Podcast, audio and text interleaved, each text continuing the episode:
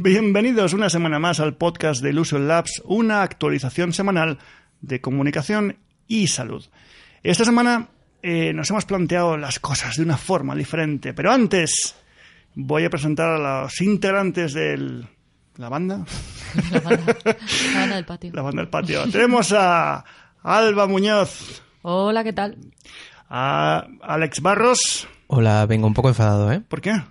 Porque no me invitasteis al capítulo, a mi capítulo favorito, Al el de- del Black Friday. Estabas de vacaciones, amigo mío.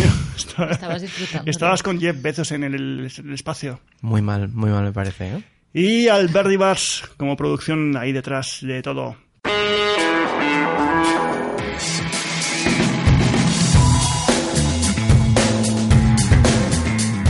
Fin, oye, una pregunta. Eh, porque vosotros dos habéis entrado en la industria de la salud, voy a decir que relativamente...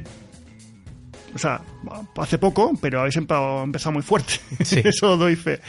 Una pregunta. ¿Creéis que se hacen las cosas habitualmente de forma parecida, de forma igual?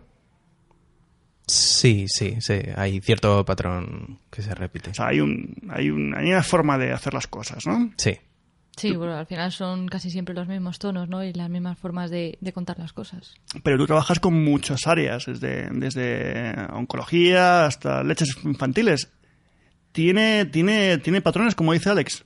Sí, tiene al final casi los mismos patrones de comunicación de cara a- al usuario, en este caso. Yo creo que esto se debe muchas veces a que es un tipo de publicidad que está fuertemente regulada y que evidentemente eso impide eh, que se hagan otro tipo de cosas. En, en este, en este mm, coto eh, hay mucha gente que se refugia. No se puede hacer las cosas, pero sí se pueden hacer las cosas de forma diferente. Y para ello, esta semana hemos, hemos, eh, hemos invitado a mucha gente. Está esto lleno de... Está lleno de gente. No, le hemos pedido a muchos amigos que vengan, otros que nos manden audios para que nos cuenten cómo hacen las cosas diferentes. Porque lo que lo contemos nosotros, pues está bien. Pero claro, luego tendríamos que mataros. O, o cobrarlo. Una, una de dos. Mejor lo segundo, hombre. Sí. Hemos hablado con un montón de gente, como dice Fefo, desde brand managers, responsables de comunicación, gerentes de farmacia, oncólogos, radiólogos, vamos. Tenemos un poco un abanico de Un un montón de podcast por gente. todo lo alto. Sí, sí. Sí, sí, sí. Esto es, esto es producción, no es tonterías. Vamos a empezar con un buen amigo que se llama Javier Télez, es responsable del área digital en Laboratorios Teba y Hemos hablado de él en este podcast Sí, anteriormente. ha aparecido también. Y Sí, sí. bueno, estuve con él esta semana en los premios eh, Humanizar la Salud de Teba. Por cierto, pedazo de premios, la primera vez que estoy, y me ha parecido no solo un acto brillante, sino unos, unos proyectos que presentaban realmente eh, maravillosos. Eh, bueno, como Javi es un tipo con el que hablo mucho y me gusta mucho cómo piensa, porque además no es- un tipo que se dedique exclusivamente a la comunicación, es más lo definiría como un transformador. Es un tipo que en cualquier equipo transformaría completamente la comunicación y la forma de hacer las cosas porque además es experto en design thinking. Entonces, bueno, ¿por qué no preguntarle directamente a, eh, Javier eh, cómo hacer las cosas de forma diferente? Vamos, vamos a escucharle. Muchas gracias, Fefo, por la petición. Te lo agradezco de veras y de, corazón. Me parece genial. Y, y, bueno, pues, eh, ¿cómo creo que tiene que ser la comunicación de una compañía? Eh, creo que tiene que ser una comunicación absolutamente global. Pero cuando hablo de global, hablo de, de todos los puntos, todos los eh, células de, de la compañía eh, hacia el exterior y hacia el interior. Porque muchas veces nos olvidamos de, la comunicación interna y la vemos como el patito feo de, de lo que es la comunicación. Y yo creo y trabajo por ello eh, que primero tenemos que comunicar internamente muy bien para que esa comunicación externa sea lo mejor posible. Que cada uno de los puntos de contacto que tenemos desde la compañía, desde el director general en un speech, desde el director general en su interrelación con otros eh, directores, stakeholders, etcétera, departamentos de marketing, los delegados. O sea, nos olvidamos de los delegados como un punto fundamental de comunicación. Eh, la gente que coge el teléfono en, la compañía. Eh, todos, todos tienen que trabajar con un mismo mensaje, con una misma historia y con una misma manera de comunicar. Eh, no importan tanto las herramientas, las herramientas al final es una vía y creo que lo que importa son las personas, porque es que al final las personas se quieren comunicar con personas. Quizás las marcas han no colapsado, pero sí han copado eh, muchas de las vías de comunicación que teníamos eh, y tenemos ahora entre, entre personas y las personas tienen que ser las que recuperen eh, esa comunicación por supuesto, tiene que haber una, una persona o una figura o un departamento que coordine y orqueste todo este mensaje y toda la, historia de, la compañía, evidentemente. Pero eh, creo que es un error cuando eh, se define un departamento de comunicación única y exclusivamente como responsable tanto de la comunicación interna como de la comunicación externa. Porque ya digo, o sea, en comunicación interna es fundamental recursos humanos, en comunicación externa es fundamental marketing, es fundamental ventas, es fundamental eh, customer service.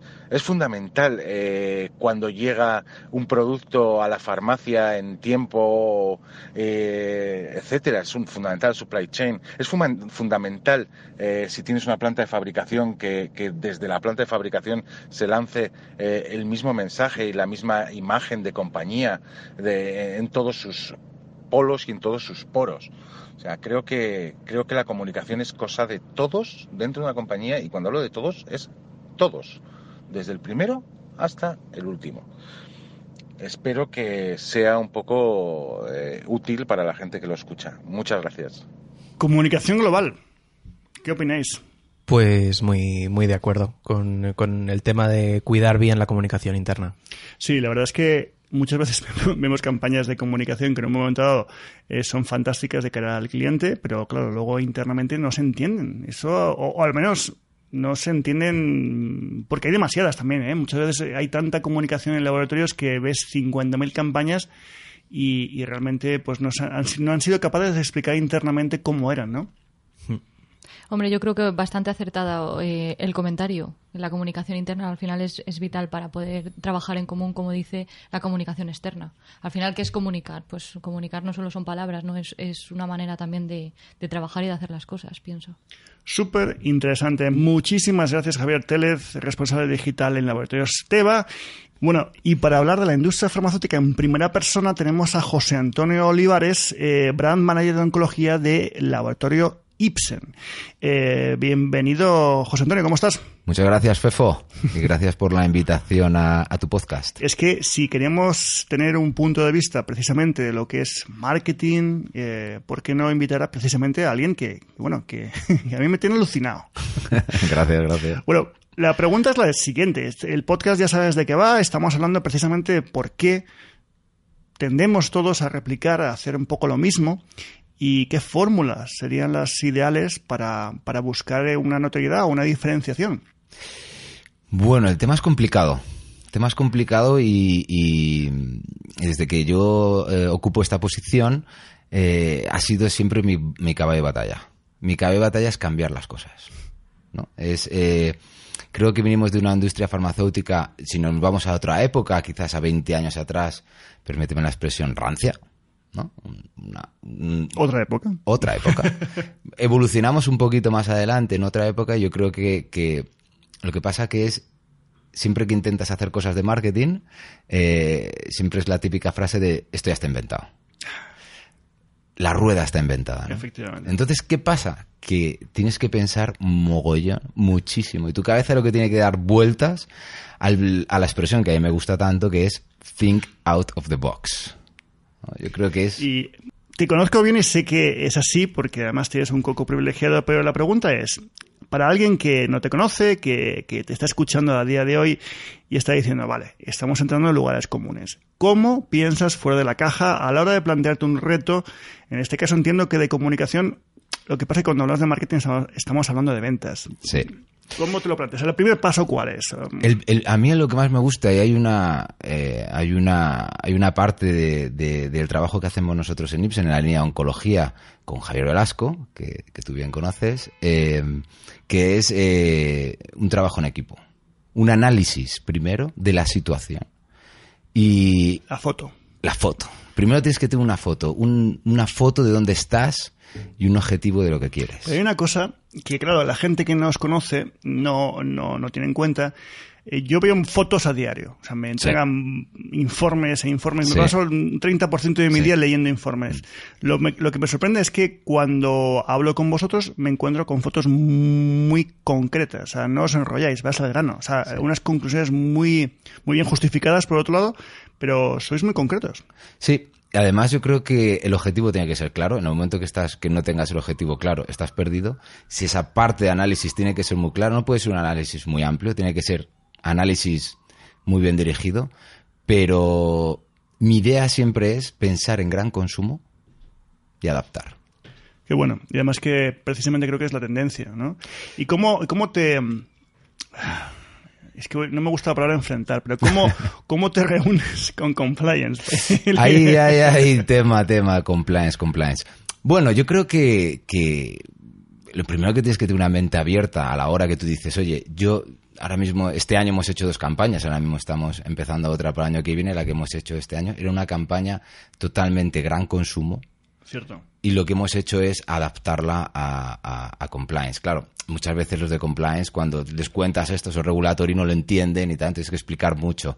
Pero es un tema de adaptación. O sea, al final tú dices, oye, yo quiero esto, y es, no puedes esto, no puedes esto, y ahora adaptar. Y, y voy a añadir una cosa y de implicación, porque Mucha. este señor, este señor no, no, no, no hace marketing, lo vive. y créeme que cuando va a un departamento, va a un despacho, es que no te está ofreciendo algo, te lo está vendiendo de una manera, vamos, personal, ¿no? Y yo he visto reuniones con compliance, he visto con, con bueno, muchos tipos, y claro, lo hemos comentado hace un momento, no es lo Mm. mismo presentar que vender, ¿no? Yo creo que mm, yo, yo estaba en ventas, estaba en ventas y a mí me gusta mucho vender eh, una idea. Eh, claro, primero tiene que ser tuya, tienes que ser muy believer de tu idea y tienes que ser capaz de poder transmitir esa idea. Tú debes trabajar en una agencia de publicidad. Bueno, estoy abierto a ofertas, Fefo. Eh, una pregunta, porque estamos hablando de la teoría del marketing, Sí. teorías de, bueno, y adaptar formatos de otros lugares a la industria, ese refresco, pero no hemos hablado de algo muy importante y es tu público, en este caso tus clientes, eh, y claro, hablamos de salud, estamos hablando de tu target, si queremos ser más crípticos, ¿no? Sí, Eh, en tu caso son oncólogos. sí, oncología. ¿Qué haces para entenderlos? Es complicado. Joder, qué pregunta. Es, es complicado entender. eh, yo creo que ya he trabajado muchas eh, diferentes patologías, diferentes especialidades, y el oncólogo es especial. Porque mm, ellos trabajan en un entorno eh, de mucho eh, protocolo, de mucho o tienes evidencia o no me vales, eh, de mucho demuéstralo, que seguro que en otras patologías no son tan estrictos, que también, ¿no? Pero el oncólogo es más complicado, con lo cual el marketing lo hace más complicado. Entonces, eh, enfrentarnos a- al oncólogo le hace más. Pero a mí, a mí lo que me hace es, mm, me parece un reto todavía más, más interesante, ¿eh? porque eh, ya llevo mucho tiempo trabajando con oncología, incluso dentro del de, el mismo, el mismo delegado, el mismo visitador, eh, es el primero que se tiene que diferenciar. Es el primero porque estamos hablando de productos potentes, marcas potentes, y es el primero que tiene que diferenciarse. Yo creo que el oncólogo eh, es especial para esto. Y bueno, ya por último, una pregunta, vamos, que ahí te tienes que mojar. Va, Industria farmacéutica, sí, ¿qué se diferencia más? ¿Razón o emoción? emoción. No dudo. Pues José Antonio, No muchas gracias por, por tu intervención y por, ah, bueno, por pasarte por la oficina y, y dar tu, tu opinión. Muchas gracias, Fefo, por invitarme y por, y por nada. Y, y encantado de poder participar en tu programa las veces que, que creas convenientes. Muchas gracias. Gracias. Bueno, ahora vamos con eh, el farmacéutico eh, Felipe, Felipe Martín, Nuestro amigo. sí, de, de Galileo 61. Bueno, súper farmacéutico, Sí. porque además yo personalmente lo he puesto en las redes sociales, la gente piensa que es promoción. Te os juro que no es promoción. Pero eh, Felipe, eh, claro, aquí Felipe tiene dos caras. Tiene la cara de Felipe el amigo y, Fe- y Felipe como, como, como farmacia. Esta semana, a las 8 de la mañana venía de correr, me veo, a las- no, a las 8 no, sea a las 7 y pico, eh, después de correr, de hacer mis ejercicios, me miro al espejo y digo, joder, qué bolsas tengo. Ya tengo unos años, y entonces se me ocurre mandarle un, un mensaje pues, a su, a su, mm, ¿cómo se llama? Instagram, y preguntarle, oye, Felipe, ¿qué crema me puedo comprar? Hasta ahí, perfecto. Eh, pero es que me responde al minuto y me dice, esta. Entonces hago clic y eh, evidentemente está en su tienda online y lo compro. Y bueno, pues ya está, me olvido. Pero es que cuando llego a la oficina me encuentro que la, crema ha llegado. O sea, el tipo en menos de, de una y media ya estaba el tío ahí con el pedido y me dice que lo hace con todo el mundo. Y luego aparte te ponía dentro de la bolsa un montón de muestras, te ponía consejos personalizados escritos a mano. Este hombre sabe cómo vender, cómo fidelizar y cómo ganarse una cuenta. Vamos a escuchar cómo él plantea la comunicación diferente. Hola Fefo, ¿qué tal? Muchas gracias lo primero de todo por contar conmigo para el siguiente podcast. Y mm, bueno, te cuento un poco cómo nosotros tenemos pensado la- el modelo de negocio de nuestra farmacia y es un poco adaptarse a las necesidades del cliente, que nosotros lo consideramos cliente, paciente, consumidor. Porque al final la farmacia no deja de ser eso, no deja de ser una tienda más. El público que entra a una farmacia quiere tener la misma sensación, las mismas experiencias que si entra a una tienda de, de, pues, eh, de una marca muy conocida o a algún super mega centro comercial o incluso a alguna mega super eh, tienda que todo el mundo conocemos que hay por Gran Vía en Madrid. Entonces nosotros lo que entendemos de, de nuestra farmacia es que tenemos que dar una solución al cliente paciente, pero de una manera eh, diferente, adaptada un poco a las necesidades. Y esto, eh, ¿cómo lo hemos hecho? No? Pues nosotros eh, primero de todo hemos querido crear una imagen de marca muy cuidada que mm, esté centrada primero en el consumidor eh, que es una persona que siempre quiere un- solucionar un problema en la farmacia, ya sea en la tienda física como en la tienda online. Y luego, pues eh, adaptándonos un poco al mercado en el que hay una marca dinámica, activa, eh, con unos valores fuertes y sobre todo nuestra diferencia, y es aquí donde yo creo que marcamos un antes y un después de la oficina de farmacia es la rapidez. La rapidez en todas las cosas. Me refiero que nosotros enviamos eh, en Madrid productos, siempre ya sabes que es para farmacia porque no se puede enviar de momento medicamentos en una hora. Eh, ahora si quieres te, explico un poquito más cómo lo hacemos. Pero no solo eso, nosotros nos entran cada vez más consultas de, de belleza a través de los canales digitales, de nuestra cuenta de Instagram, de nuestro canal de YouTube, de nuestro email, de WhatsApp e incluso a través de LinkedIn, eh, rutinas de belleza de pues tengo la piel con granitos, tengo una, tengo manchas o cosas tan simples como eh, no sé qué regalar a mi madre por estas navidades y nos piden consejo. Y eso es lo más satisfactorio porque al final es eh, la gente sabe que hay un profesional sanitario detrás de esas cuentas que hay en las redes o en los canales digitales y confían. La confianza es clave. La confianza yo creo que es la clave de nuestro éxito porque eh, a precios siempre hay grandes marcas o grandes plataformas que pueden vender muy barato, pero la gente si saben que hay un profesional sanitario y más que un profesional sanitario saben que hay una tienda. O sea, una tienda con su dirección, con su cierre, con su persiana, con sus eh, productos físicos, le da mucha más confianza que si compran en grandes superficies. Y es un poco aquí donde está la, la diferencia, ¿no? Nosotros, por ejemplo, eh, analizamos un poco el mercado, pues eh, Amazon, el Corte Inglés, eh, pero bueno, sobre todo Amazon, y vimos que éramos capaces de entregar en una hora, una hora y media productos en, eh, al consumidor al paciente que nos pide siempre dentro de la M30. ¿Y esto por qué? Porque nosotros tenemos una cadena de distribución bestial, que son las cooperativas farmacéuticas que nos sirven productos en dos horas, eh, o sea, cada dos horas. ¿Qué quiere decir esto? Que si una persona nos pide un producto ahora y no lo tenemos, en dos horas nos llega a la farmacia y en unas tres horas el consumidor desde que lo tiene en su desde que nos lo ha solicitado eh, lo puede tener en su domicilio. Y esto es la ventaja competitiva y esto es como podemos competir el, el pequeño comercio eh, con las grandes multinacionales que hay como Apple, Amazon, el Corte Inglés. Y yo creo que esta es un poco la manera de de luchar, de pelear y de hacer las cosas diferentes, pensar en el consumidor, que el consumidor eh, es un consumidor que la verdad que las grandes marcas eh, ha hecho que no tenga paciencia, que quiera todo ya, eh, y esto la verdad que a nosotros nos supone un gran esfuerzo para volver a redirigir a los pacientes que no todo es ya, sino que, oye, las cosas eh, tardan tiempo y a lo mejor un pedido, si lo haces un sábado, no te vaya el domingo, porque obviamente no trabaja en los repartidores, pero sí que existe la posibilidad de que detrás haya un servicio de atención al cliente, eh, que haya un profesional sanitario. Y yo creo que esta es la clave. La clave es eh, ver las cosas diferentes, adaptarse a las tendencias del mercado y dentro de, las, de la fuerza que tiene tu pequeño comercio, em, sorprender y, llegar a ese consumidor que, cada vez es más exigente con, los productos que demanda. Por tanto, yo siempre se lo digo a mi equipo que lo que tenemos que hacer siempre es eh, conversar, escuchar y aportar a, a, esa comunidad de pacientes, esa comunidad de clientes que todos los días nos preguntan, vienen a nuestra farmacia o incluso entran a nuestro sitio web. Siempre hay que sorprenderles, siempre hay que aportarles desde un modo científico y, por supuesto, aprovechar las tecnologías que existen en el mercado para poder implementarlas en tu pequeño negocio. Y esta es la clave, yo creo que del éxito de mi farmacia y que incluso una zapatería, un ultramarinos o la típica ferretería que hay a la vuelta de la esquina puede adaptarse y puede competir con las grandes.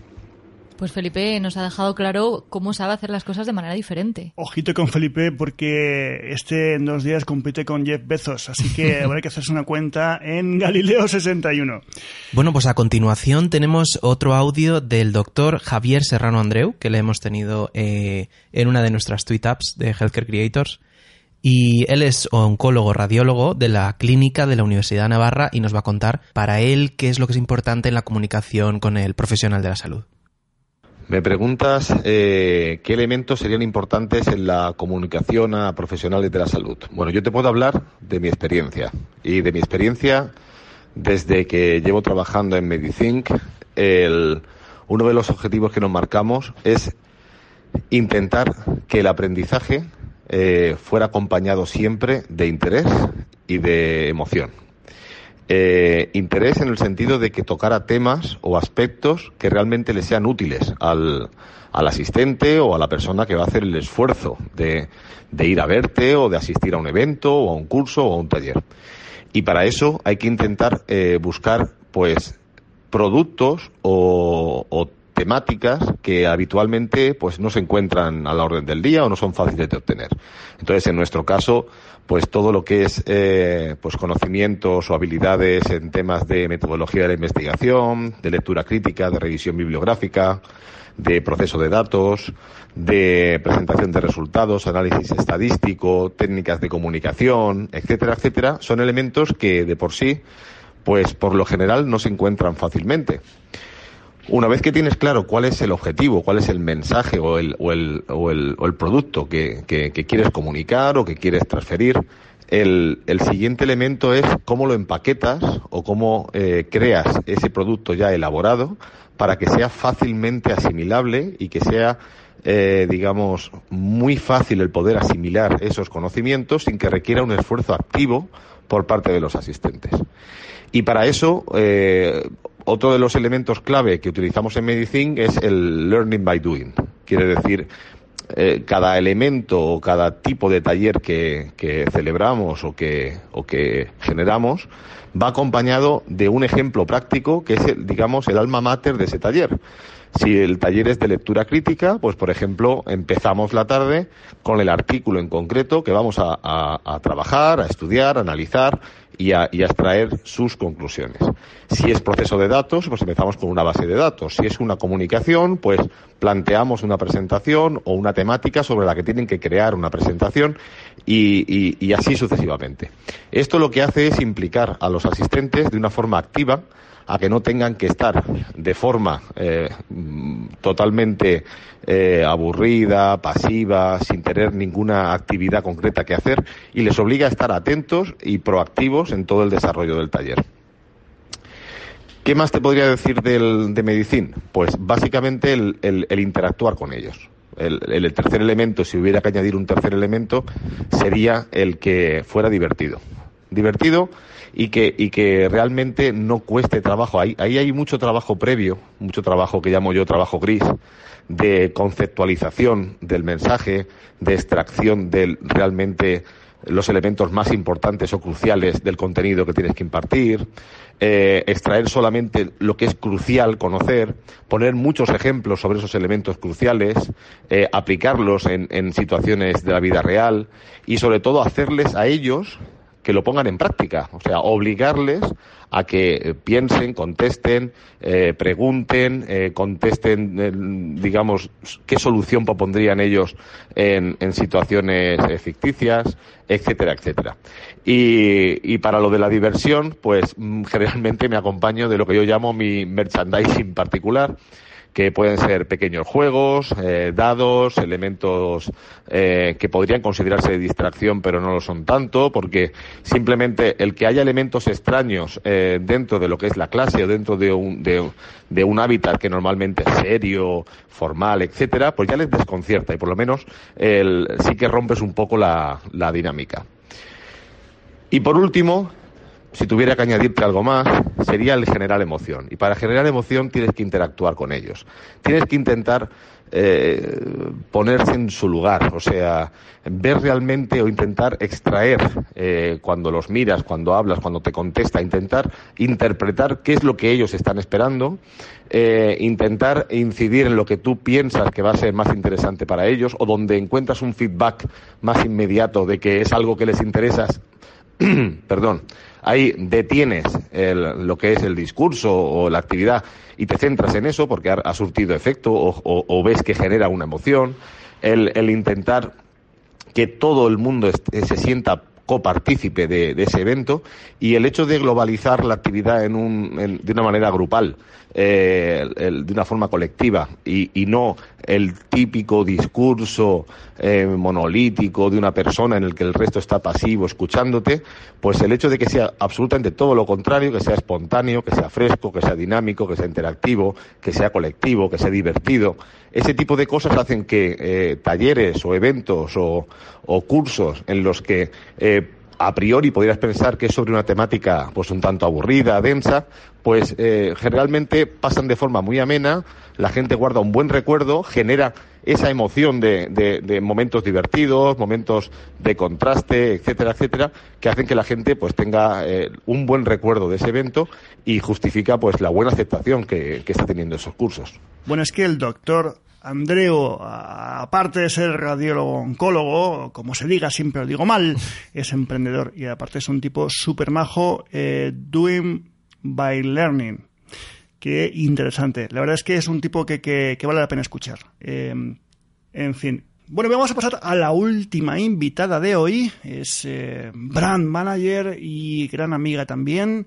Una persona que creo que marca mucho la diferencia y se llama María Izquierdo y trabaja para Laboratorios Biogen. El cambio no es fácil. Para cambiar hay que creer en que puedes cambiar algo. Desde un departamento de marketing en la industria farmacéutica, intento cada día levantarme y mientras voy en el coche ir pensando en las posibilidades reales de cambiar las cosas que tengo. No es fácil porque la industria farmacéutica, el, departamento de compliance es muy estricto y nos limita mucho la, las ideas. No estoy falta de ideas, no siento que me falten ideas para poner en práctica, pero lo que no me falta sin duda es ganas de querer cambiar las cosas, de darle mi toque personal y de diferenciarme con respecto a la competencia y al mercado, apostando por cosas diferentes. Si tú crees que puedes cambiar algo, seguramente lo cambiarás. El primer paso es intentar eh, que tus compañeros crean en lo mismo que crees tú. Imaginarlo, trabajar en ello, focalizarte y conseguirlo. ¿Cuál es el problema del cambio? Que el cambio tiene un riesgo y el que no asume el riesgo realmente nunca alcanzará formas diferentes de conseguir cosas de una manera distinta.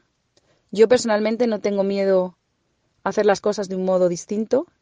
Creo que solamente desde asumiendo ese, riesgo podemos conseguir mejorar y sobre todo sorprender a nuestros clientes. Al final pienso que nuestros clientes son personas y que una vez que han participado de nuestras ideas, de lo que en un momento determinado decidimos en un, despacho o en un momento de lucidez, al final son personas y lo que se llevan son experiencias. Y yo intento siempre pensar en que la experiencia de ese cliente y más en lo que es la, el sector salud sea excelente. Porque cuando se vaya a su casa, lo que quedará en su cabeza no solamente será el trato recibido, sino aquello que le impactó. ¿Y qué es lo que puede impactar? Eh, pues cualquier cosa que, impacte en cualquier persona de a pie, lo que deja huella, lo que es memorable.